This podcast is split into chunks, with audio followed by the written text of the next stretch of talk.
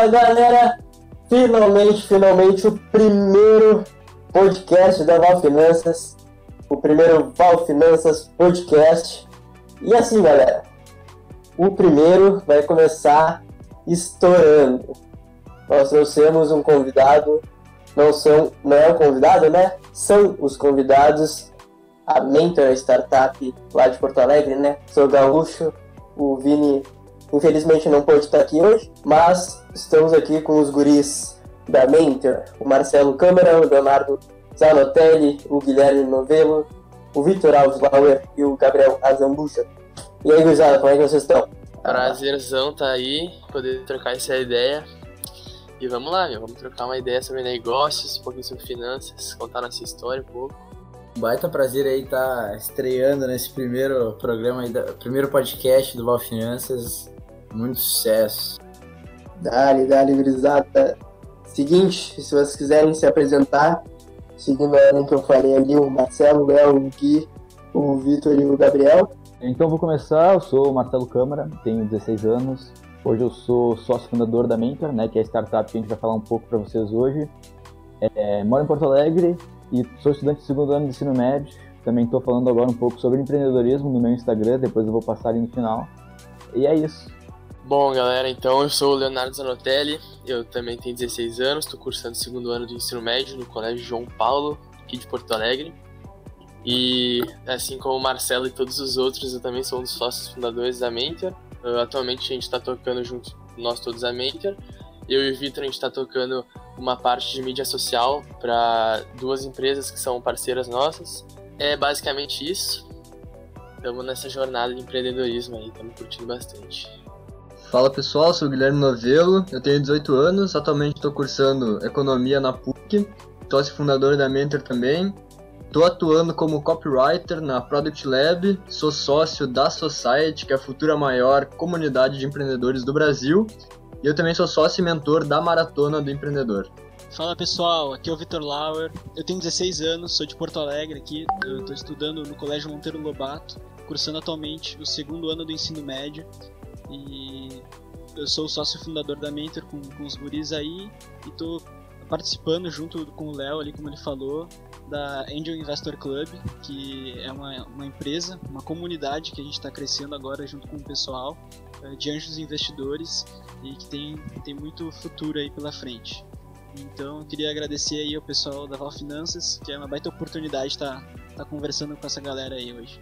Tudo certo, gurizada? Sou Gabriel Zambuja, tenho 16 anos, atualmente também curso segundo ano de ensino médio. Sou, sou de, Por, de Porto, que nem o resto, e agradecer aí essa oportunidade. Ironicamente, né? Acho que é, é válido contar para todos, mas infelizmente na primeira gravação deu um leve probleminha, mas agora a gente veio para mostrar que empreendedor não desiste e vamos tocar adiante fazer com que esse podcast aqui seja o melhor possível. É isso aí, prazerzaço. boa, boa. É, realmente o primeiro não foi certo, não deu certo. Mas continuemos, continuemos. Seguinte, gurizada, uh, como que se formou, se juntou esse grupo aí, já que cada um estava numa turma diferente ou, enfim, colégio diferente, como é que se juntou todo mundo? Então, ah, a Mentor tem uma história assim muito, muito interessante, porque a gente começou durante a pandemia, né? Que para muitos, na real, para todos, está sendo um momento muito difícil, mas nós conseguimos lidar de um jeito um pouquinho diferente, né? A Mentor começou na Junior Achievements Rio Grande do Sul, que é a, a Junior Achievements é a sétima maior ONG do mundo e tem suas vertentes dentro dos estados e dentro do Brasil. A Junior Achievements Rio Grande do Sul, nesse ano de pandemia, ela fez o Jares em Casa. Então, no Jares em Casa, a gente teve essa oportunidade de aprender sobre empreendedorismo e aprender sobre um mundo totalmente novo, diretamente no nosso computador, no nosso conforto, no nosso quarto. Então, foi uma oportunidade muito grande de a gente se desenvolver e crescer. E nisso tudo começou comigo, com o Vitor e com o Léo, né? Que o Vitor tinha eu tava fazendo a Júnior, a gente se interessou, eu e o Léo, a gente começou a participar junto, bem amigos, assim, fazendo cal durante as aulas, aprendendo, discutindo. Depois entrou o Marcelo, que, que tinha visto uma publicação minha, também se interessou na Júnior. Daí ele começou a assistir. E nesse, nesse processo a gente acabou unindo o nosso grupo uma vez para fazer o, o MISI, né, que era um, era um projeto lá da Júnior. A gente acabou ficando em segundo lugar. E em segundo lugar para a equipe do Guilherme Novella, né, que, que era o cara que ganhava sempre. A gente ficava com raiva, só que a gente utilizou essa raiva ao nosso favor. O Marcelo foi lá, chamou o Guilherme Novelo, deu uma conversada com ele e para o próximo programa que era Junior Achievements Startup, junto com a Gerdau, né? A gente conseguiu juntar essa seleção. A gente juntou é, é, essa equipe aí, que é o Novelo, Marcelo, Léo e o Vitor. E, consequentemente, nós entramos para ganhar e ganhamos o programa da Júnior, que foi uma, uma alegria muito grande. E logo após isso aconteceu a nossa virada de chave, né? Foi quando a gente ganhou a Junior Team do Grande do Sul e eu vi uma oportunidade de tirar o negócio do papel vendo umas aulas do investidor anjo João Kepler, que ele tinha feito no Instagram, a gente começou a assistir e no meio ele propôs um desafio de que quem postasse um, um pitch, né, no seu, no seu feed do Instagram de um minuto, tinha chance de concorrer a um investimento de 10 mil reais inicial. Daí, bah, não teve outra, né? A gente, mais uma vez, entrou para ganhar, foi, fomos escolhidos entre os cinco. Apresentamos o pitch ao vivo para ele no Instagram, que hoje eu acho que o vídeo tem mais de 6 mil acessos, então um orgulho muito grande para nós. E lá a gente fez totalmente diferente, né? A gente foi num salão da mãe do Vitor, a gente tinha um monitor uma TV onde a gente passava os slides. A gente tinha o Marcelo com o pitch muito bem ensaiado e uma organização muito bem feita. E com isso nós ganhamos, ganhamos investimento e junto com o investimento nós ganhamos uma mentoria de três meses com, equipe, com o João Kepler e, seu, e, e uns alunos dele lá. Então foi, foi muito importante para nós essa trajetória. E em si, resumidamente, essa história por cima da Mentor até então né? Mas ainda tem muita coisa que, que eu não contei para não deixar muito extenso, mas é isso. Top, top. Se alguém quiser falar, eu queria só dar um parênteses para falar o que, que é um pitch para quem não sabe. É, então, basicamente, um pitch, é, eu acabei apresentando aí é, dois pitches principais que foram na final da Junior Achievement é, Startup, que foi o programa que a gente ganhou primeiro na Junior, e na final do, do programa do John Kepler, né, que a gente foi selecionado dentre 300 ideias, é, fomos selecionados nós e mais três, e a gente apresentou lá na final, numa live no Instagram que ele abriu, e fez o pitch. O que é um pitch? Basicamente é uma apresentação breve da tua ideia de negócio, é, que visa ou persuadir o investidor ou a pessoa que está sendo apresentada, ou explicar a tua ideia. Então, basicamente, para explicar de uma forma, é, com um exemplo, é o João Kepler, a gente fez um pitch para ele para mostrar para ele que a nossa ideia tinha um potencial, o que, que era o nosso negócio e, e, fazer com que ele tivesse interesse em fazer aquele aporte de 10 mil reais para tirar a nossa ideia do papel. Então, basicamente, um pitch é vender seu peixe, né? fazer uma, uma apresentação curta que consiga explicar o que, é, o que é o teu negócio e persuadir a pessoa que está ouvindo. Top, top, top. E, gente, uh, quantos pitches teve nessa, nessa concorrência ali? até no primeiro e no segundo ali depois pro João Kleppner. Qual foi uh, quantos concorrentes ali tiveram para o pessoal ter uma ideia de quão forte a Mentor foi e é. Bom, eu posso falar um pouquinho. Uh, a gente lá na Júnior a gente começou fazendo pitch, né, em, em, equipes, então tinha então 16 equipes, era mais tranquilo, a gente concorria com menos pessoas mas já era bem difícil o nível. Então, quando a gente entrou no desafio do Kepler, uh, a gente acabou concorrendo uh, com cerca de 300 ideias de startups. E logo na segunda fase, que foi quando a gente passou, né, a gente mandou nossos vídeos, cada um postou os vídeos no seu perfil pessoal. Foi, a gente realmente queria estar, tá, né? A gente queria passar para a parte da para final do desafio. Então cada um postou seu vídeo no, no seu perfil pessoal depois, futuramente, a gente acabou criando o Instagram da Mentor já, no, já pro desafio do Kepler. Mas a gente acabou concorrendo uh, com 300 outras ideias de startup, com outros 300 pitches, onde o João escolheu nós e mais três ideias para apresentar na final. Então, uh, no dia que a gente foi, que a gente recebeu a notícia que a gente foi escolhido, então ele falou as três ideias que tinham passado na nossa frente e o nosso nome foi o, o último. E a gente, óbvio, estava esperando ele falar a, a, Startup Mentor ou alguma coisa assim. No final ele começou falando do Guilherme e daí a gente, ah, é, é, a gente passou, Guilherme Novelo. Então a gente ficou bem feliz, assim, foi um momento muito show. E passamos nós e mais três, três startups para a fase final, onde a gente apresentou esse pitch aí que o Marcelo e o Gabriel contaram uh, eh, para vocês aí. Mas em si foram 300 ideias, ideias muito boas que concorreram com nós. Eu, eu acho que, rapidamente, nada mais justo do que explicar é, o que, que é a Mentor dentro da Junior Achievement e dentro do próprio projeto ali do Kepler, né? Para ficar um pouco mais claro, porque o que acontece dentro da Junior Achievement, eles nos botavam num programa onde a gente era desafiado a criar uma ideia de negócio. Então a gente já estava lá com essa mentalidade. E a gente criou a Mentor observando problemas e dores que a gente observava ao nosso redor, né? Dentro do, do nicho ali de jovens, normalmente, porque tá todo mundo, todo mundo no ensino médio ainda na época. E a gente criou uma ideia que era basicamente preparar os jovens para o mercado de trabalho através de mentorias, com profissionais experientes que pudessem dar orientações para esses jovens. Né? Foi essa ideia que ganhou o programa da Junior Achievement, foi essa ideia que ganhou também o aporte de 10 mil reais para tirar ela do papel do João Kepler. Mas, como o Gabriel falou, a gente teve uma mentoria de mais ou menos dois meses de acompanhamento com o João, é, dentro de uma turma, né, no que fazia alguns encontros no Zoom, e a gente tinha alguns conteúdos gravados que a gente consumiu.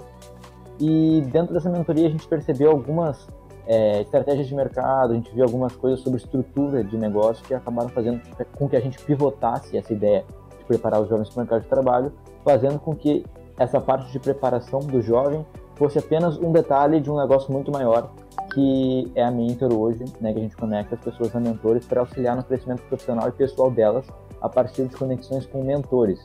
Então a gente funciona como uma plataforma marketplace, onde você pode ir lá é, navegar por uma diversidade de mentores e selecionar e contratar o serviço daquele que tu se identifique ou que tu acha que vai te ajudar melhor. Basicamente isso. Top, top. E é, e é bem aquela, aquela coisa, né, gente? De quando tu vai criar uma startup, um negócio, tu tem que ver muito pra dor da sociedade. Não basta tu chegar ali com um projeto e não uh, focar numa dor que a sociedade tem. Por exemplo, como vocês, o pessoal que não sabe realmente o que, que vai fazer da vida, o que, que qual é o mercado que ele vai entrar ou qual é a profissão que ele vai que ele vai seguir. Então, a startup, um empreendimento, né, é realmente tu focar numa dor de, de uma parte da sociedade ou da sociedade em si, né? Muita é. gente pensa nisso, pensa em criar um negócio, mas não pensa na dor da sociedade que sente um empreendimento, né? Perfeito, Lucas. Inclusive, isso foi algo que a gente aprendeu assim, inicialmente muito na Júnior. Essa visão eles nos passaram muito no início da nossa jornada, lá no, no Jars em casa, no ano passado. E foi algo fundamental, assim, eles lá na Júnior eles passavam bem a base mesmo tudo que a gente precisava para saber para começar uma startup, quais, quiser, quais eram os principais fundamentos.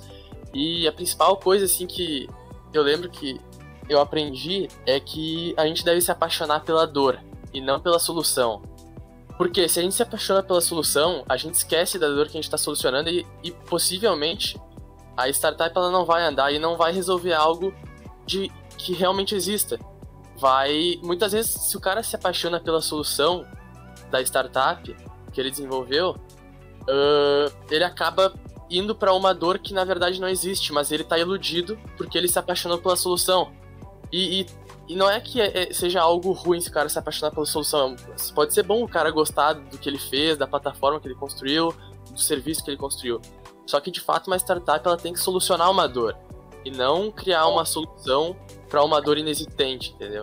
Então fica aí uma reflexão, ela... se apaixonem pela dor e não pela solução que e vocês E aí eu quero, quero dar uma dica rápida aí pro, pro pessoal que tá ouvindo o podcast, que é uma dica sobre como encontrar realmente dores, problemas para solucionar. Eu costumo dizer que tu pode olhar em três aspectos, né? São os três pontos para encontrar algum problema e construir um negócio em cima. O primeiro é anotar o que que tu reclama no teu dia. Então, coisas que tu reclama do teu dia a dia, coisas que tu tá passando, que tu acha ruim. O segundo ponto é ver o que que as outras pessoas estão reclamando, o que que teu vizinho, teu pai tá reclamando, qualquer pessoa ao teu redor, e tipo, entender mais, ter empatia. E o terceiro tipo, a terceira, o terceiro pilar para conseguir encontrar uma dor, um problema, é ver problemas sociais e derivar deles alguns pontos mais específicos. A gente pega, por exemplo, a educação.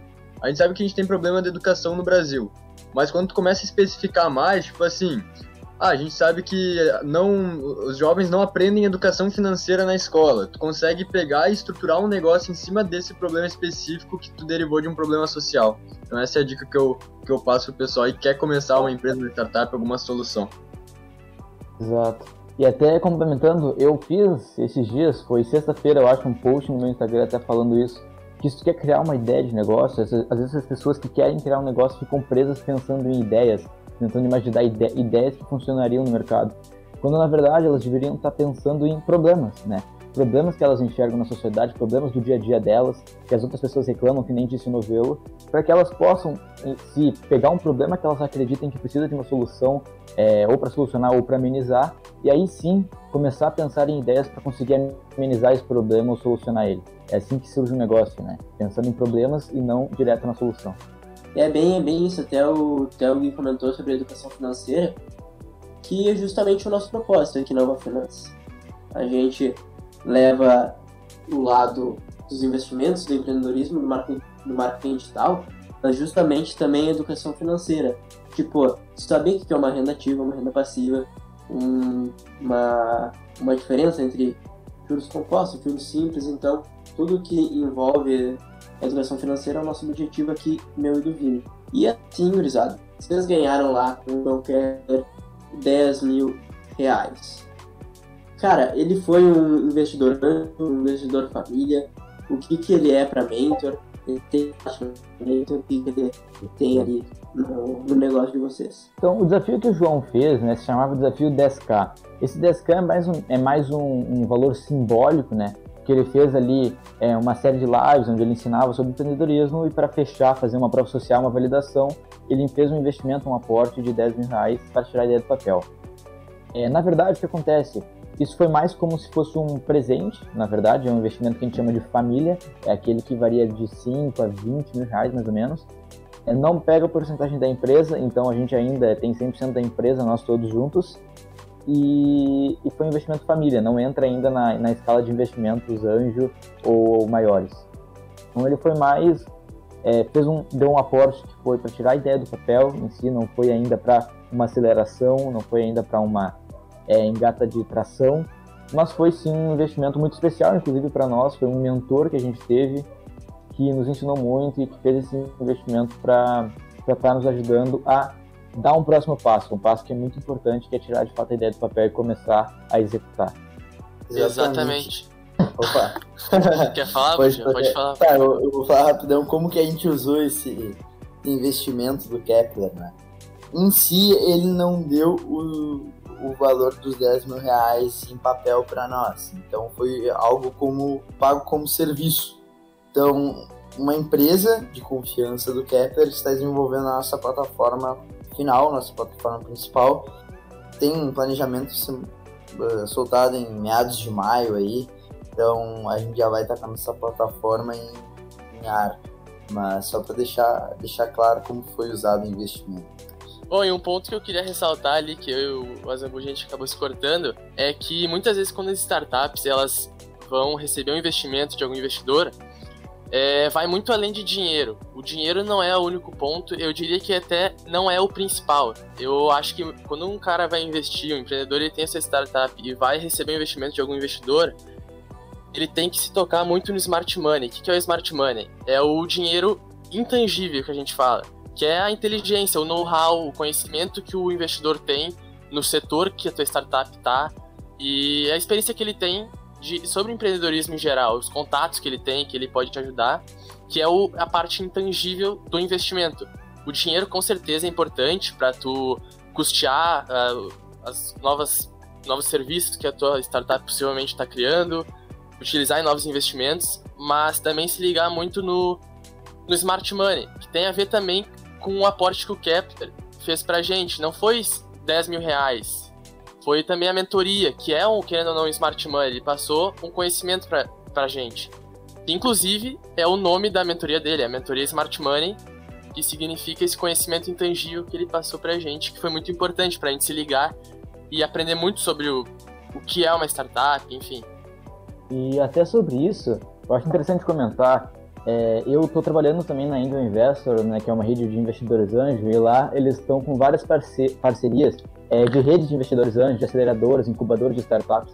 Eu acabo lendo sobre essas empresas e aprendendo muito e vendo que realmente essa coisa de o empreendedor escolher quem vai investir nele é algo muito importante. Porque, por exemplo, hoje existem aceleradoras específicas para tipos de negócio específicos, né? Tem empresas que só botam aporte em fintechs, tem empresas que só investem em negócios na área da saúde, por exemplo.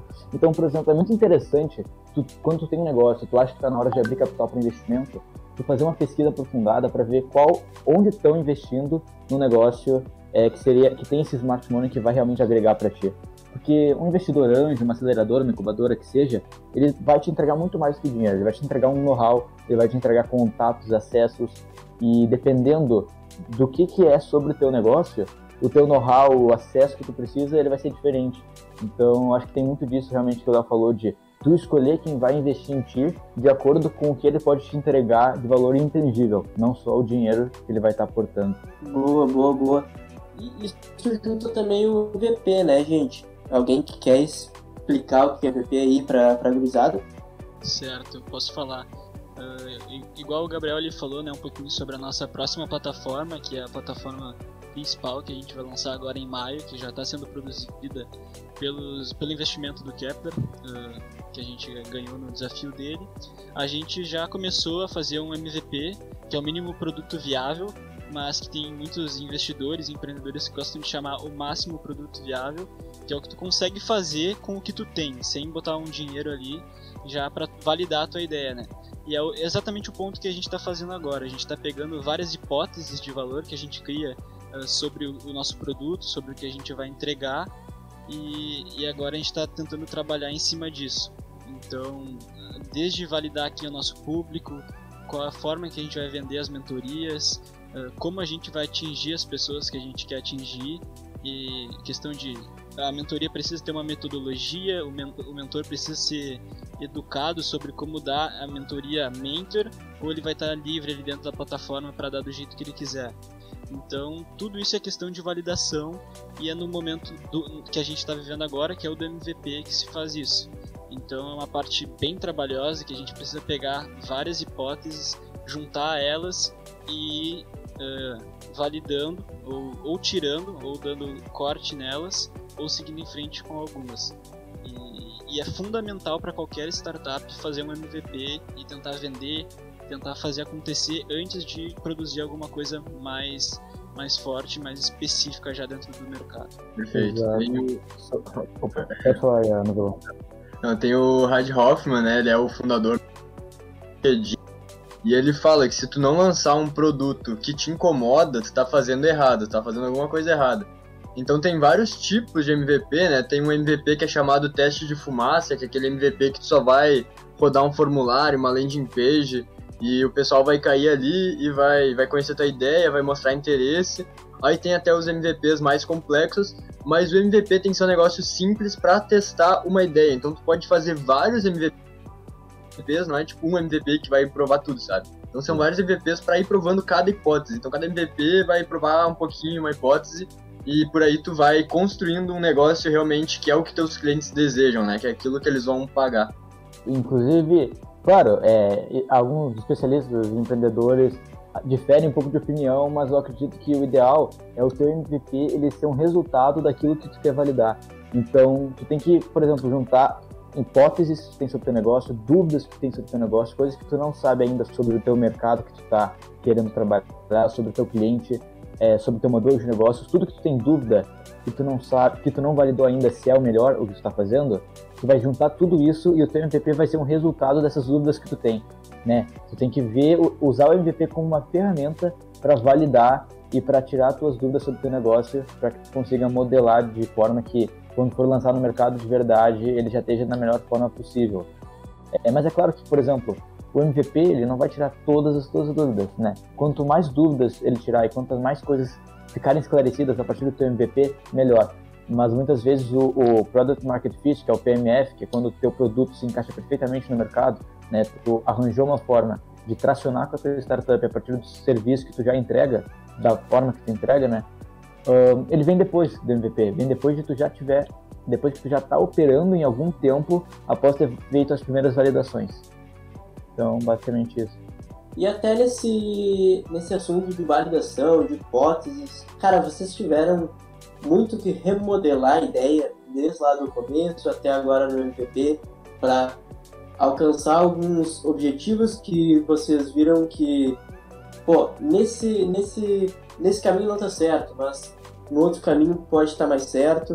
Então remodelar o, a ideia, como é que foi essa, esse trâmite aí? A gente começou a, a Minter, né, com outro objetivo totalmente diferente lá no início. Objetivo não, foco, desculpa. O objetivo sempre foi o mesmo, mas o foco era um pouco diferente nosso foco era voltado mais para os jovens. Então, quem queria ingressar no mercado de trabalho, então a gente dava o direcionamento. Foi com esse foco que a gente venceu o programa do Kepler e o programa da Júnior. Só que nesse meio tempo, a gente viu algumas mudanças e algumas oportunidades maiores em a gente expandir esse nicho. Porque a gente estava muito nichado num canto, sendo que a gente podia olhar para outro lado que tinha um mundo inteiro de possibilidades. Então isso que eu acho muito legal também dentro do empreendedorismo é a gente conseguir analisar todos os cantos e lados que, que existem. Então, com essa nossa mudança, foi uma mini pivotada, né? Pivotada, tu, tu mudar, só que acho que foi uma apenas uma mudança de nicho, uma mudança de comunicação e de imagem que a gente fez.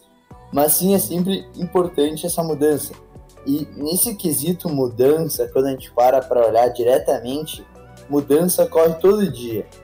Todo dia quando a gente faz uma conversa, a gente faz uma discussão, existe uma mudança no nosso ponto de vista e nos nossos focos futuros. Então mudança é um negócio que sempre existe e é muito importante.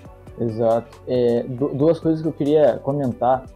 O tipo de pivotagem que a gente fez se encaixaria num pivô zoom out, que seria é, o pivô zoom out é quando tu tem uma coisa que tu está focando na tua startup, é quase que teu core business, e no final acaba sendo só um detalhe de algo muito maior. Que é o que a gente fez com a preparação do jovem para o mercado de trabalho. Né? Hoje a gente ainda oferece mentorias, por exemplo, é, de carreira que encaixa nessa parte vocacional, que pode servir para preparar o jovem para o mercado de trabalho, por exemplo, se um adolescente, um universitário fizer uma mentoria de carreira com alguém, mas isso se tornou algo menor é, dentro do nosso negócio que abrange um público maior, que abrange um objetivo muito maior. Então seria um pivô zoom out. E hoje a gente está participando de um programa da Tecnopuc, que é o Startup Guide, que basicamente não é um programa de aceleração, mas é quase que um programa de é, para tu conhecer e fazer validações.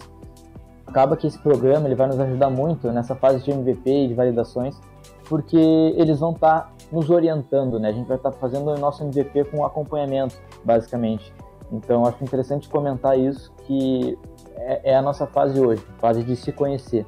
Ah, eu acho legal destacar também, né, que, que não é tudo tão simples e, e plano como a gente pode passar a perceber assim, porque a gente realmente tem discussões às vezes para chegar a essas conclusões, tanto que essa de trocar o público foi uma das reuniões que a gente mais teve discussão assim, mais uh, mais lados contrários, mas ao mesmo tempo é muito interessante, né? Esse lado de trabalhar em equipe, desenvolver melhor trabalho em equipe, gestão de equipe. Então é uma experiência muito legal. Top, e é exatamente isso. Cara, aqui é também a gente, eu e o Vini, às vezes, discutimos, não no sentido de brigar, mas de ter ideias, contrárias, ter caminhos diferentes, e acho isso muito, muito importante para um negócio, para um, imagina para uma startup ainda mais. E assim, gente, puxando mais pro meio de da, da mentoria que vocês tiveram muito mentores, acho que um assunto muito interessante que dá para abordar aqui é o network. Cara, ter networking tanto para conhecer os negócios, para fazer essas validações, até perguntar para, sei lá, o João Kepler, hipótese, né?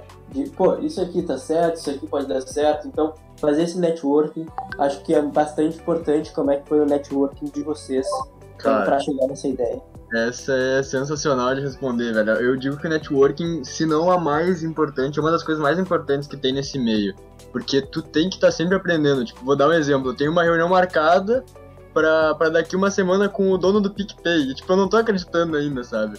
O, e o, poder do networking é absurdo, cara. Porque tu consegue muito, muita coisa através do networking.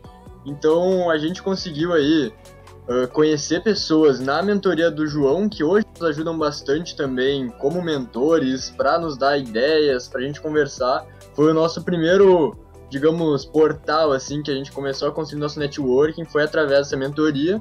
E a partir disso a gente começa a construir mais ativamente, a partir de LinkedIn, construindo nossa imagem pessoal.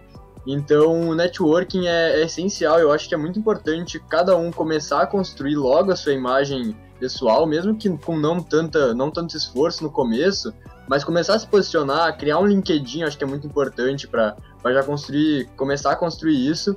E são, porra, networking abre muitas portas, muitas portas. Não tem nem como, como escrever aqui, mas foi sensacional pra gente. Um ponto, assim, muito importante é que, assim, sem networking, a mentor não existiria, por exemplo. Eu, o Vitor e o Gabriel, a gente começou na Junior, que nem a gente tinha falado, a gente já era amigos é, antes de entrar pro mundo do empreendedorismo. Mas, por exemplo, a gente só se conectou com o Gui, o novelo, porque o Marcelo foi lá e chamou ele. Isso é criar networking, é tu ir lá, chamar, trocar uma ideia. E isso abre portas, cara. É, independente se o cara já é um, uma pessoa bem posicionada no mundo do empreendedorismo, se não é, isso realmente abre portas e muitas coisas que podem vir a acontecer tanto para mentor, tanto para qualquer startup, é, eu tenho certeza absoluta que a maioria delas é consequência de um bom networking, de bons contatos. E quando tu tá num, num ambiente fértil, assim, um ambiente com pessoas que estão visando o mesmo objetivo, que estão querendo crescer, a coisa flui muito naturalmente. Quando a gente se conectou, a gente se conheceu, a gente já estava em processo de se desenvolvendo em relação ao empreendedorismo, só que era na, na teoria e tal. Quando a gente se juntou, a gente, a gente idealizou a mentor, começamos a colocar na prática e tudo fluiu. É, tudo bem que, a, assim, nós cinco, a gente teve uma harmonia muito boa desde o começo, mas quando tu tá num ambiente com todos visando o mesmo objetivo, crescer, se ajudando, um ensina o outro, tudo flui naturalmente e as coisas andam muito mais fácil, muito mais fácil. Exatamente, é um, é um assunto que eu gosto muito de tratar e abordar, que é o networking, né? Porque, pô, networking é a base de tudo. E o nosso maior exemplo do networking foi essa própria mentoria do Kepler, né? Que era um, é uma mentoria paga, né? Que ele tem. Então a gente tinha mais ou menos umas 70 pessoas ali dentro do curso. Geralmente nas aulas iam 60 e poucos. Então era um networking de gente que tava lá com o intuito de crescer, com o intuito de aprender e que estava disposta a pagar o preço para isso. Então foi uma oportunidade incrível demais para nós que, pô, começando, muito novos, tendo um contato direto com pessoas que já são experientes, que já têm até empresas faturando e tal, que querem ser investidores anjos, tinha bastante lá. Então, pô, isso foi um, uma puta oportunidade para nós, né? Então eu gosto sempre de ressaltar que o Kepler querendo ou não, foi o que nos possibilitou muito desse nosso caminho até então e nosso futuro caminho.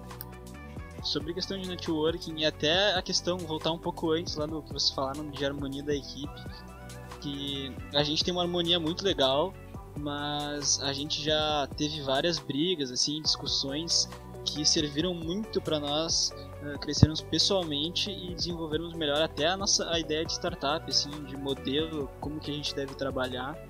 E, e a gente chegou a fazer até rodadas de feedback. Foi muito show uh, para todos, assim, uh, anotar coisas, pontos fortes e pontos fracos de cada um, para a gente poder marcar uma reunião e conversar sobre, sobre cada ponto de cada pessoa. E isso fez a gente se abrir, assim, a gente chegou até uh, conversar sobre coisas mais profundas do que a gente estava só no superficial ali, que acabava às vezes desconectando um, um, do outro, assim, na hora de fazer os trabalhos e de pensar em, em, em grupo, porque uma, uma, startup precisa ter uma equipe bem alinhada. E essas rodadas de feedback que a gente às vezes dava umas discutidas, eh, serviu muito, muito bem pro ponto que a gente estava e, e, acho que a gente tem que seguir fazendo uh, eh, para se ajudar assim a, a desenvolver melhor uh, a nossa forma de trabalhar em equipe, em grupo e também de se desenvolver. E sobre networking, que é o que o Gabriel falou, ali é muito importante. É, networking é a base para tudo. A gente chegou a ter mentorias ali com o Kepler, com o Thiago Nigro, Pablo Marçal, Joel J, com pessoas muito fortes assim no empreendedorismo. É, teve o Caíto Maia também da Chili Beans. E só que eu acho que o mais importante de tudo não foi só tá com, com esses nome, nomes grandes para aprender com eles, mas sim tá com o pessoal ali da mentoria que nem o Gabriel falou. Essas pessoas que a gente vê que são pessoas iguais a nós, que passam os mesmos perrengues, que estão trabalhando todos os dias para crescer startup, as suas startups. É muito legal tu poder estar tá vendo e acompanhando isso junto de pessoas que querem o mesmo objetivo que tu. Então, networking é, é se, tu, se tu tá com as pessoas certas, tu vai acabar crescendo de um jeito ou de outro. Então é muito, muito forte. Muito bom. Top, top, gente. E outra coisa que até o, o Gabriel falou, cara, pesou muito para vocês serem tão novos assim, ter na faixa de 16 a 18 anos? Cara, eu vou ser bem sincero, assim, eu acho que a gente ser novo nesse meio, é, a gente sabe que muitas vezes tem certo preconceito, é, muitos acham que, sei lá, pode ser uma experiência que não vai valer a pena, que a gente tá deixando coisas mais importantes de lá, tá deixando de viver a vida, mas não, a gente, a gente, assim, fundamento em si, a gente sabe aproveitar a vida, a gente curte, a gente resenha, e ao mesmo tempo que a gente trabalha. Eu acho que pro gente ser novo é uma experiência muito boa. A gente tá aprendendo, vivendo tudo isso, sendo, sendo jovens. Cara, eu acho que isso é muito enriquecedor. A gente vai chegar nos nossos 20 anos, a gente vai saber de muita coisa. E, assim, eu posso, a gente pode dizer, muitos falam que a gente vai estar à frente de muitos pode ser que a gente realmente esteja à frente. A gente vai ter uma bagagem maior já do que outros jovens que não estão passando por isso. Mas eu também acredito que cada um tem o seu, o seu tempo, sabe? Então a gente está aproveitando isso agora, isso é bom pra gente. E a experiência de estar tá fazendo isso jovem, eu acho que está sendo uma experiência ótima, assim, em geral. Top, gurizada, top. E assim, meu, uma coisa que até uh, queria perguntar para vocês também. Cara, trazendo um pouco mais pra literatura até, meu. Os livros, cara. O que vocês acham de ler? A gente pega muito aqui na Val Finanças de... Cara, literatura é... Livros, no caso, são a faculdade da vida. Vocês tiveram algum livro em especial que ajudou vocês na Mentor uhum. ou na vida em si? Bah, isso eu, eu posso falar que eu gosto muito de ler assim, eu acho importante demais, demais, demais, porque ajuda realmente a construir mais esse lado intelectual, a base teórica para te botar as coisas em prática, tanto que agora falando aqui no podcast, atrás do computador tá um livro chamado Hacking, que é a estratégia de marketing inovadora das empresas de crescimento mais rápido. Então são livros que eu tô lendo no momento, livros relacionados com startups. Então, logo que a gente uh, ganhou o desafio do Kepler, eu já li Startup Enxuta, Blitz Scaling, Tração, tô lendo esse Hacking Growth, que são livros todos relacionados para como a gente pode construir a nossa startup melhor, entendeu? Então são livros que eu, que eu leio, que eu leio e vou aplicar, não são livros que eu leio e vou ficar só na teoria, que eu não vou saber o que vou fazer com eles. Então esses são, são alguns livros que eu acho essencial, tipo Startup Enxuta é a base para quem quer construir uma startup, eu acho muito, muito importante. E agora falando mais de livros para a vida, que eu tem um livro que eu gosto muito, que eu quero muito recomendar, que é o A Revolta de Atlas. É um dos melhores livros que te faz pensar de um jeito diferente sobre o mundo. Eu acho que todo mundo deveria ler esse livro, se não ler, pelo menos conhecer a história, entender quem é John Galt, que é a principal frase aí do livro, porque realmente ele te mostra que é o empreendedor que move o mundo, né? que é o empreendedor que segura o mundo nas costas e, e é muito importante. E além desse livro, um outro livro muito bom que eu estou lendo agora é Princípios, do Ray Dalio, que também te dá uma, uma baita base para tudo na vida. Eu vou falar um pouco então também sobre leituras. Eu acho que leituras são leitura é algo fundamental para se desenvolver tanto profissionalmente quanto pessoalmente. No exemplo é, da Mentor, eu li também o Startup Enxuta, que o Novelo comentou, li outros livros que me ajudaram a me organizar. É, eu gosto muito de biografia, então eu li biografia de grandes CEOs, por exemplo, é, o da Nike, como é que foi a criação da Nike, li a biografia do Tim Cook, porque eu acho muito interessante olhar grandes líderes, as decisões que eles fizeram durante a vida deles dentro das empresas, eu acho isso muito interessante, eu aprendo muito com isso também. E uma leitura que eu queria recomendar agora é A Arte da Guerra, que foi o último livro que eu li, e A Arte da Guerra é um livro impressionante, assim, que ele foi escrito num contexto de guerra, né, literalmente, são estratégias é, que acabaram virando, virando é, mandamentos, digamos assim, então são vários mandamentos que tem nesse livro, que acabam sendo muito úteis no dia a dia, é, que a gente consegue fazer analogias. Por exemplo, muitas frases e muitos ensinamentos desse livro que serviram para a guerra há muitos anos atrás, hoje a gente consegue fazer uma analogia muito legal no mundo esportivo, né, nos esportes, e no mundo do empreendedorismo, no mundo dos negócios. Então é muito interessante essa leitura, como tu aprende é, fundamentos é, para a tua vida, né? Que tu pode aplicar em diversas áreas da tua vida. Então, essa é a minha recomendação. Mais alguma recomendação? Mais alguma recomendação? Cara, eu poderia recomendar vários. Eu acabei de ler Oportunidades Disfarçadas, que conta vários cases de várias empresas que, que só iniciaram, que foram criadas através de oportunidades que muitas pessoas não iriam enxergar. A biografia do Elon Musk também é uma biografia muito, muito fera, que conta toda a história dele e mostra. Ele é um cara conhecido por ser meio louco, com umas ideias muito loucas, a Tesla, a SpaceX, o cara tem várias empresas. E a biografia conta toda a história dele e como ele agiu, como ele pensava em certas decisões, quando ele estava tocando PayPal, quando ele criou a Tesla, e é muito massa. Eu acho que esses dois livros são dois livros assim, que eu recomendo, não vou ficar recomendando vários também, para não se perder, mas o do Elon Musk e Oportunidades Disfarçadas, são dois livros muito bons. Uh, eu posso falar também das duas recomendações.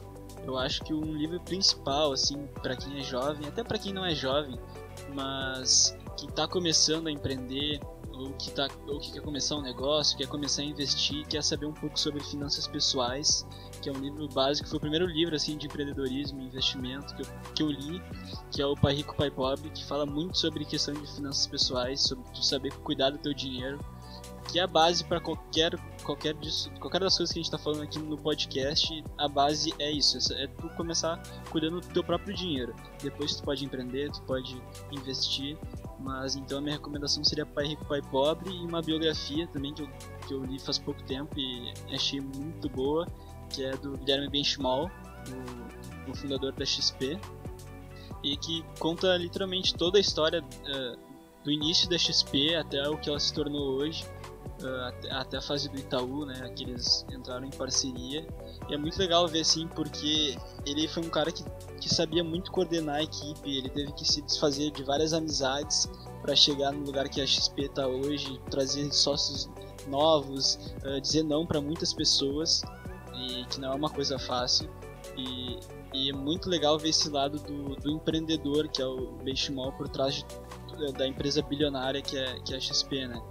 E saber que ele começou a construir aquilo numa sala de escritórios aqui em Porto Alegre, uh, com, com dois computadores e ele tem tudo que, que ele construiu hoje em dia, é, é muito inspirador e acaba me inspirando por, porque a história ela corre meio parecida com o que a gente está construindo agora. Então eu acho que seria a minha recomendação seriam esses dois livros. E uma coisa que eu tava vendo hoje, né, que, que eu acho que eu vou começar a pensar assim a partir de agora.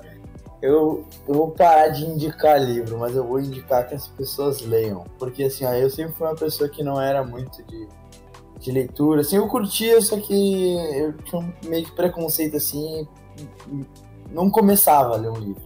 Depois agora com os guris, né, acabei me incentivando e começando a ler mais. E eu vi o poder que a leitura tem. Então, o que eu indico mesmo, que eu, eu sei que não é só pessoas que estão dentro do mundo do empreendedorismo ou que têm interesse em finanças que estão assistindo esse podcast. A maioria tem, mas eu sei que tem alguns que não.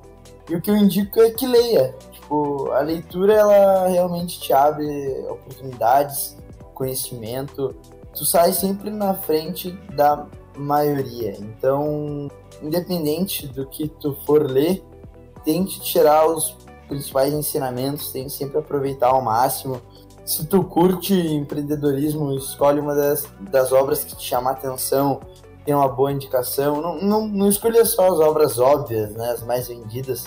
talvez as que são mais ocultas tenham seu valor que é pouco reconhecido, então sempre é bom ficar ligado nas, nas leituras que existem, nos conhecimentos dos outros que são passados, né? Esse é o processo que a gente tem da mentoria, que é a troca de experiências, que é a coisa mais válida hoje no mundo. E eu ainda ouvi um lugar que eu acho que é um, um ensinamento que eu levo assim para a vida quando eu penso em leitura, que é que quando tu lê três livros sobre determinado assunto, tu tá na frente de 90 e poucos por cento das pessoas que estão estudando sobre aquilo.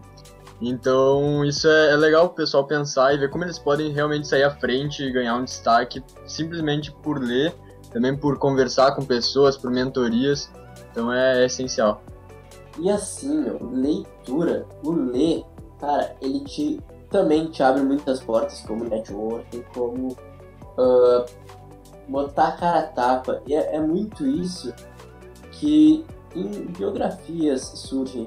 Porque o negócio não surge do, do cara que não aceita o não, não bota a cara, enfim, no Instagram, em, em outras redes sociais para mostrar o que ele é, o que ele pode ser, as ideias dele. Então, assim, é realmente aquele, aquele bagulho que até o, o Laura falou de muita gente vai te falar não na vida.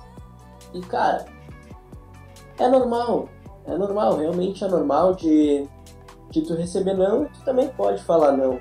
Muita gente tem uh, até um viés de, de negação, vamos dizer assim, que pô, não vou falar não, eu não consigo falar não.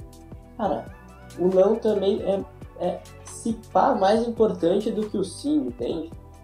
Então acho que é bem isso, botar a cara tapa, dizer que o quem tu é, o que tu vai fazer para mudar a sociedade, para mudar o teu nicho e saber que o não também faz parte da vida, né, José? Com certeza, até não sei se tu já chegou a ler, Lucas, o livro Essencialismo, ele fala demais sobre essa questão de falar não, né, de estabelecer prioridades e ter o poder do não, cara. O não, ele te abre portas, por incrível que pareça. Ele acaba sendo mais importante, sim, do que o próprio sim é, em muitas ocasiões da tua vida, para tu conseguir priorizar, para tu conseguir focar no teu e ter resultados melhores. É um livro bem interessante, já recomendando de novo, então, a leitura Essencialismo, Greg McKeown. Não li, não li, esse eu na lista. E assim, gente, até falando disso, vocês tiveram apoio total da família de vocês? Teve algum amigo que até assim, quando a gente começa nesse meio assim, a gente percebe que há muita gente que é, vamos, entre aspas, mas muito entre aspas mesmo, que fogem da tua do teu meio e são, vamos dizer, inúteis botar entre aspas de novo, para para tua convivência, que não vão agregar valor para tua convivência. E vocês tiveram algum amigo, algum parente assim que foi contra? Porque tem muita gente que critica, muita gente que uh, acha que não é certo, pô, empreender não é certo, investir não é certo, uh, botar tapa a cara não é certo, porque a cultura brasileira é assim, né? Exato. Sobre amizades, principalmente eu acho que a gente teve na verdade, eu vou falar por mim, né? Eu acho que eu tive uma sorte de não ter uma energia negativa, assim, sabe, me puxando para baixo.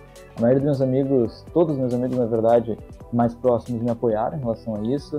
É, não teve ninguém que veio me falar que, que não daria certo, que isso era bobagem e tal. Ninguém chegou em mim falar isso. É, não teve hate, digamos assim. Dentro da família teve apoio também, claro.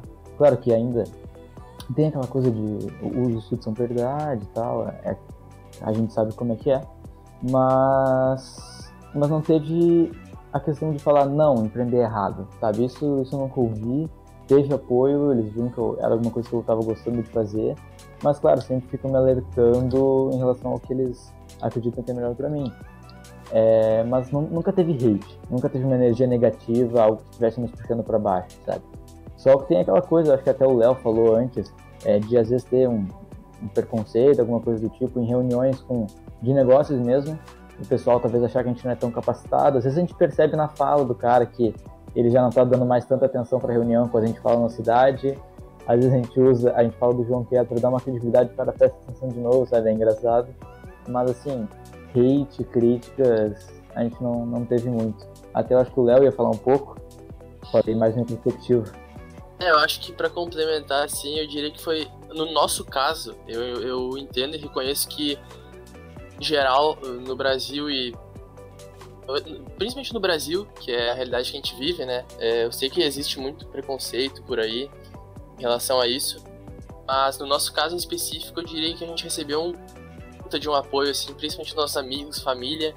Quando a gente é, tinha passado para a final do desafio 10K do Kepler, a gente divulgou no Insta e tal, e cara, a gente recebeu o maior apoio mundo, assim, todo mundo compartilhando. No dia da live, a gente chegou, tinha, sei lá, umas entre 500 e 700 pessoas, se eu não me engano, e o chat era só. O Kepler mesmo, ele falou, ah, não sei o que, pô, vocês são bons em marketing, quero ver se vocês são bons em pitch, não sei o que. E aí, realmente, o apoio foi demais, assim, nossos amigos, tudo acompanhando, compartilhando, nossas famílias também. Mas eu reconheço também que ainda existe muito essa barreira é, relacionada ao empreendedorismo do Brasil e é algo que tá, eu acho que tem tem sido desconstruído ao longo do tempo. Agora, principalmente com a ascensão assim do marketing digital, vários negócios, principalmente na pandemia também, vários negócios abrindo, se iniciando. Eu acho que é só questão de tempo para esse tipo de preconceito ser totalmente desconstruído, sabe? Exato, e dando uma complementada, que eu e o Marcelo a gente estava tendo uma reunião que a gente entrou para conversar sobre a Mentor com uma possível mentora, uh, tanto da Mentor quanto nossa. E, e, ela falou assim, ela tem uma empresa e só, só para dar um, um, um, contexto, né? A gente a gente vê também que empreender para muitas pessoas é, é, visto, é, é mal visto ainda, infelizmente. Então, ela falou assim que ela acabava sendo a diferente na família dela porque ela desde o início, já na faculdade, ela escolheu um curso que não era dos cursos tradicionais, como engenharia, medicina, e advocacia, e ela já foi para uma área assim mais de marketing, marketing digital, e na época dela era um, era um curso novo ainda, não, uh, não era muito bem visto pelos pais dela, e, e atualmente ela criou uma empresa, ela está empreendendo, ela, ela contou um pouco da história dela assim para nós e da empresa, da, da, empresa que ela criou agora uh, eh, para mim para Marcelo, e ela falou assim, às vezes quando ela chega na, na família dela, numa reunião de família, no almoço, ela fica como como é a diferente, para não falar esquisita, que nem ela falou, ela, ela meio que, eles tratam ela de uma forma diferente, porque ela tá sempre falando de negócios, ela tá sempre envolvida com o trabalho dela, porque ela é, é o personagem principal do negócio, né? Então eu acho que sim, o empreendedorismo ainda, por mais que tenha melhorado muito nos últimos anos, ele, ele ainda carrega um pouco de, de preconceito. E eu acho que isso tem que mudar, porque a pessoa que empreende, ela tá, tá uh, que nem o, o novelo gosta de dizer, tá, tá movendo o mundo, o mundo tá, tá, trabalhando, tá criando emprego e tá fazendo as pessoas progredirem junto. Cara, é exatamente isso e até. Uh, não sei se vocês, mas às vezes eu e o Vini a gente tá conversando de lazer assim mesmo, de resenha, e a gente sempre acaba falando de negócio, ou de investimento, ou de, enfim, da, da Val, então a gente sempre acaba fazendo um hobby isso, porque é bem o que o Léo falou, de tu desfrutar também da vida, sabe? De, cara, ter esse equilíbrio, uh, mas ser um hobby também. A gente acha isso um hobby. Pô, a gente fazer o Insta ali, fazer a Val, é um hobby pra gente, pra vocês devem ser também fazer a Mentor. Então acho que isso tá tudo entre, entrelaçado, né? Ah, com certeza, cara. É... Tipo, se, se, tu leva isso, se tu faz algo que tu ama, isso realmente se torna um hobby. Tu vai estar tá trocando ideia, tu vai estar tá resenhando com teus amigos ali, tipo, eu diria assim, com meus sócios, todos eles que estão aqui, a gente tá, às vezes, num momento que não é de trabalho, mas a gente sempre fala algo relacionado ao trabalho. Que é algo que a gente tá vivendo, é algo que a gente tá gostando, é algo que a gente quer esquecer quando a gente tá no lazer. Fica na nossa cabeça, tudo bem, tem um momento de descanso, mas que a gente falou, é um hobby, fica ali, a gente toca no assunto, é o que a gente gosta. E eu acho isso importante, porque se não fosse algo que a gente não gostasse, aí eu acho que seria um erro, sabe? Seria algo que a gente teria que mudar. Porque, enfim, eu acho que algo mais profundo, assim, o, o, o tempo da nossa vida ele é muito precioso e não tem porquê. Eu entendo que por um início de carreira, quando o cara é jovem, ele tá começando a vida adulta, ele provavelmente ele não vai fazer algo que ele ama, principalmente na, na realidade do Brasil. De muitas pessoas elas precisam correr atrás de qualquer jeito para ter o seu sustento. Mas eu acho que o objetivo final tem que ser tu poder buscar uma liberdade para tu poder trabalhar com algo que tu ama. Por mais que no começo não necessariamente vai ser algo que tu realmente ame, sabe? Quem tem essa possibilidade de fazer desde o começo um hobby ou como um trabalho fixo mesmo, desfruta, aproveita, porque essa é a graça. Algo importante mesmo. Cara, exatamente, é exatamente. E até, meu, a gente para pra pensar assim, e pô, a gente passa muitas para as pessoas aqui no Insta, no Val, de liberdade financeira. Mas eu vi um dia o Thiago Negro falando que liberdade financeira não é só liberdade financeira, é liberdade de tu poder fazer nada no momento que quiser. Acho que liberdade é isso, e até eu concordo, como não concordar com o Thiago Negro, né? Mas concordar de a liberdade ser tu não fazer nada, entende? Tu poder escolher não fazer nada. Então, a gente sempre passa esse, esse insight pra gurizada de aproveitar a vida, de não ficar 24 horas falando, vendo, uh, focado no trampo, ou focado no, nos investimentos, ou focado no empreendedorismo, assim, porque dá um dá uma quebra assim para para poder também viver. E assim, gente, voltando à mentor.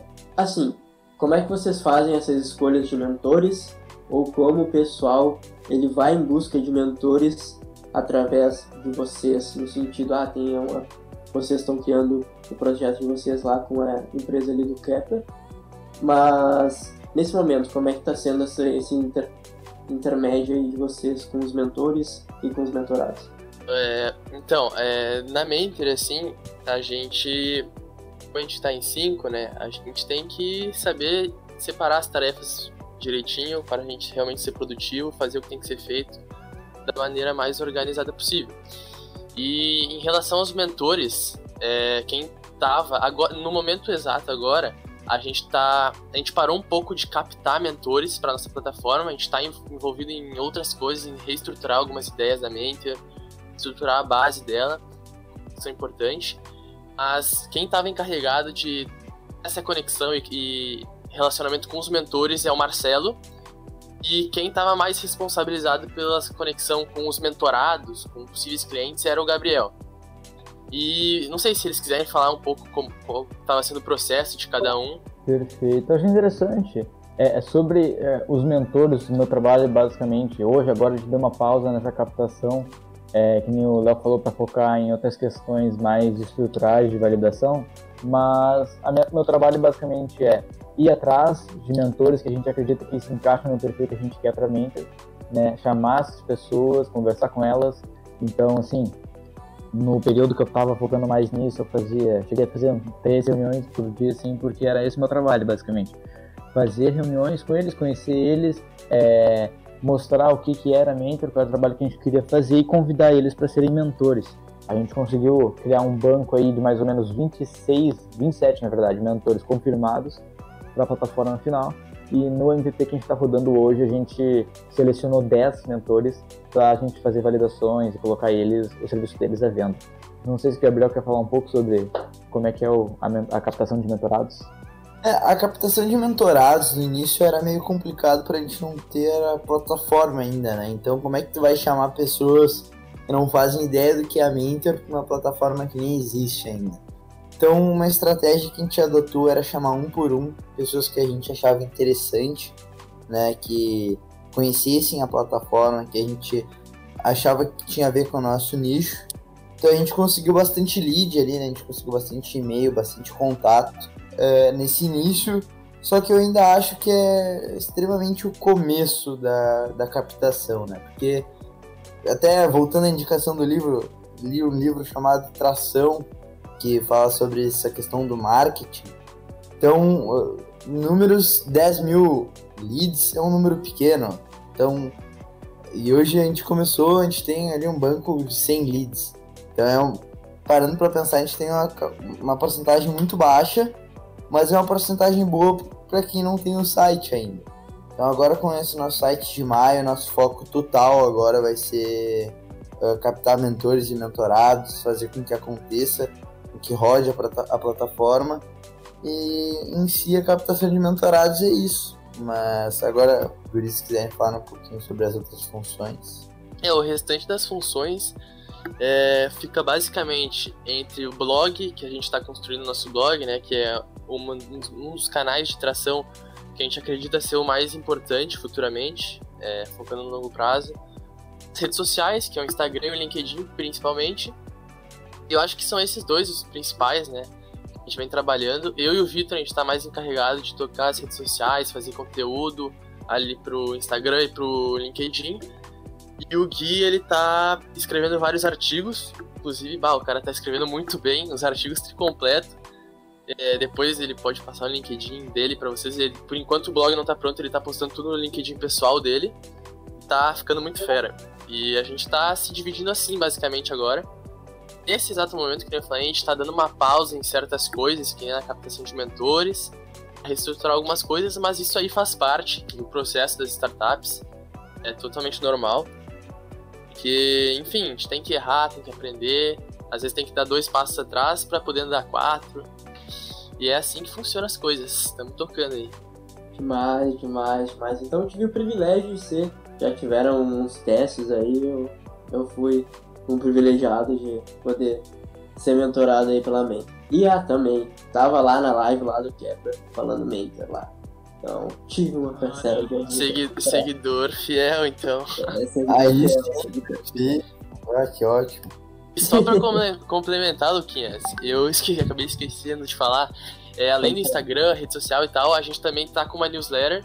Todo, toda semana, nas sextas-feiras, a gente solta ela no e-mail do pessoal notícias, oportunidades de trabalho, notícias sobre startups, negócios. E tá muito massa, cara. A gente tá sempre atualizando o pessoal toda semana, manter o pessoal informado. Gosta de receber algumas oportunidades com dados infográficos. Exatamente. E um negócio interessante na nossa newsletter, que ela é um objetivo bem diferente das demais. Eu, eu acredito, porque eu participo, eu estou vendo ativamente, e o nosso intuito é passar coisas que sejam úteis para as pessoas. Não, não uma, uma notícia qualquer do mundo, mas sim coisas que a gente estuda e vê qual que o nosso público vai se interessar mais, qual que é mais agregador. Enfim, queria dizer pro pessoal, tentem lá, vão, vão na nossa bio no Instagram que tem nosso nosso Linktree, nossas, nossos principais canais, tem ali o, a, a newsletter. Então não, não percam tempo. Toda sexta-feira sai um, um conteúdo novo, totalmente diferente e, e, muito agregador. Então não perde essa oportunidade. Top, top demais, top demais. Gente, agora para finalizar, falando de mercado financeiro, vai sair um IPO. E outra coisa, quando vocês começarem a gerar renda e fazer girar realmente a linha Mentor, vocês pensam em investir o dinheiro da Mentor em algum aplicação ou, enfim, fazer investimentos com o dinheiro da Mentor para fazer equity, né? Equity é o valor que a empresa tem. Então, aumentar esse equity ou, enfim, fazer o que vocês bem entenderem ali com o dinheiro. Primeiro, Cara, IPO, segundo, fazer os investimentos. Espero um dia que a gente chegue no tamanho de uma empresa que possa e seja benéfico abrir um IPO. Seria um sonho. Mas em relação a aplicações e quando a gente estiver rendendo uma grana, faturando já, acredito que assim, pro, pro empresário, pro empreendedor que tem uma startup, enfim, acho que o principal é reinvestir. Reinvestir na empresa tu aumentar o valor percebido, aumentar o equity, né? Que é o valor, quanto vale a empresa, valuation. E eu acho que basicamente é isso, não... Quem é empreendedor, eu acho que o importante mesmo é reinvestir na empresa, tu faturar, reinveste faz ela crescer mais, pensa no longo prazo. E para quem não é empreendedor e não tem uma empresa, investe em ações. Que nem a, Val ensina no Instagram, vai estar tá lançando a mentoria. É, cara, pensa no longo prazo, investe em ações. É, inclusive um dado muito interessante, que acho que a maioria das pessoas devem até saber, mas eu vou ressaltar aqui, é que as pessoas mais ricas do mundo, elas são ricas e todas, a grande maioria delas, para não dizer 100%, eu vou dizer a grande maioria porque eu não tenho certeza, todas têm ações das suas empresas, investem em outras empresas, não só na, nas delas mesmas. Então, invistam, pensam no longo prazo aí, pensam em equity e acho que aí é uma dica boa pro pessoal. É, exatamente. E bah, quero ver esse IPO, hein? Quero ver o All Finanças recomendando a, as ações da Mentia. Mas quem dera num futuro distante, né? Porque não dá pra gente se iludir que é um futuro próximo que, pô, demanda muito tempo. Mas até lá a gente não sabe nada, né? O futuro é muito incerto. Imagina se uma empresa compra a Mentor, qualquer coisa acontece. Então a gente está totalmente aberto ao futuro. Mas, sim, aproveitando que o Léo falou ali, questão de investimentos, é muito importante todo mundo ficar ligado nisso, que é o futuro, nosso futuro é, é investimentos, Bitcoin, etc. Então, acho que até o papel da, da Val é muito importante nesse projeto e nesse processo. Até, até sobre investimentos, hoje eu estou começando um projeto com um amigo meu, o Gui Dutra, que é uma comunidade para investidores. Basicamente a gente começa assim, né? O sonho grande é uma plataforma que serve como hub para investimentos, mas acredito que assim, dentro de uma, duas semanas, a gente vai estar lançando um hub de investidores para o pessoal trocar networking, principalmente aprender. A gente foca no pessoal que está querendo entender um pouco mais sobre quais são os primeiros passos para começar a investir e tal. Até vou conversar contigo, Lucas, daqui a pouco, para talvez uma potencial parceria aí com a Val Finanças. Mas a gente está criando isso porque a gente acha, a gente tem certeza, na verdade, que investimentos são muito importantes. Tem que proteger teu capital, tem que multiplicar teu capital e a gente ensinar investimentos, assim como empreendedorismo, eu acho que é fundamental, principalmente para os jovens que estão se desenvolvendo agora e se interessando por esses assuntos. Ó, oh, olha, é o poder do networking, é o poder do networking, eu diria. Cara, então, é isso que... Pode falar, pode falar. Não, não, só concordei, isso aí, o networking leva longe. Boa, boa. Então, gente, acho que é isso. Como o Léo falou, quem estiver assistindo ou ouvindo né, esse podcast até o dia 1, dia 1 a gente lança a nossa mentoria. Então vamos lançar mentorias em grupo e individual. Uh, cara, falar sobre mindset antes de investir até. Que o Léo até falou de longo prazo, os Guri falaram de pensar uh, em investimentos, em ações, em uh, renda fixa, renda variável, tudo a gente aborda na mentoria. Se vocês quiserem ver lá no nosso Insta, o Val Finanças, a gente tem uh, a mentoria completa, incluindo todos os requisitos que a gente aborda no, na mentoria e todos os materiais que a gente disponibiliza para vocês. Seguinte, onde encontrar vocês aí, gurizada? Tanto pessoal quanto a Mentor. Então, é, hoje na Mentor é, tem a nossa rede social principal, é, que eu diria que é o Instagram ali, arroba Mentor, bem simples, arroba Mentor, tu acha lá, a gente posta conteúdo é, de muito valor, a gente está postando agora um pouco sobre nossos mentores, então tu já vai conhecer é, um pouco sobre o que, que a gente oferece como serviço e a qualidade do serviço que a gente está oferecendo.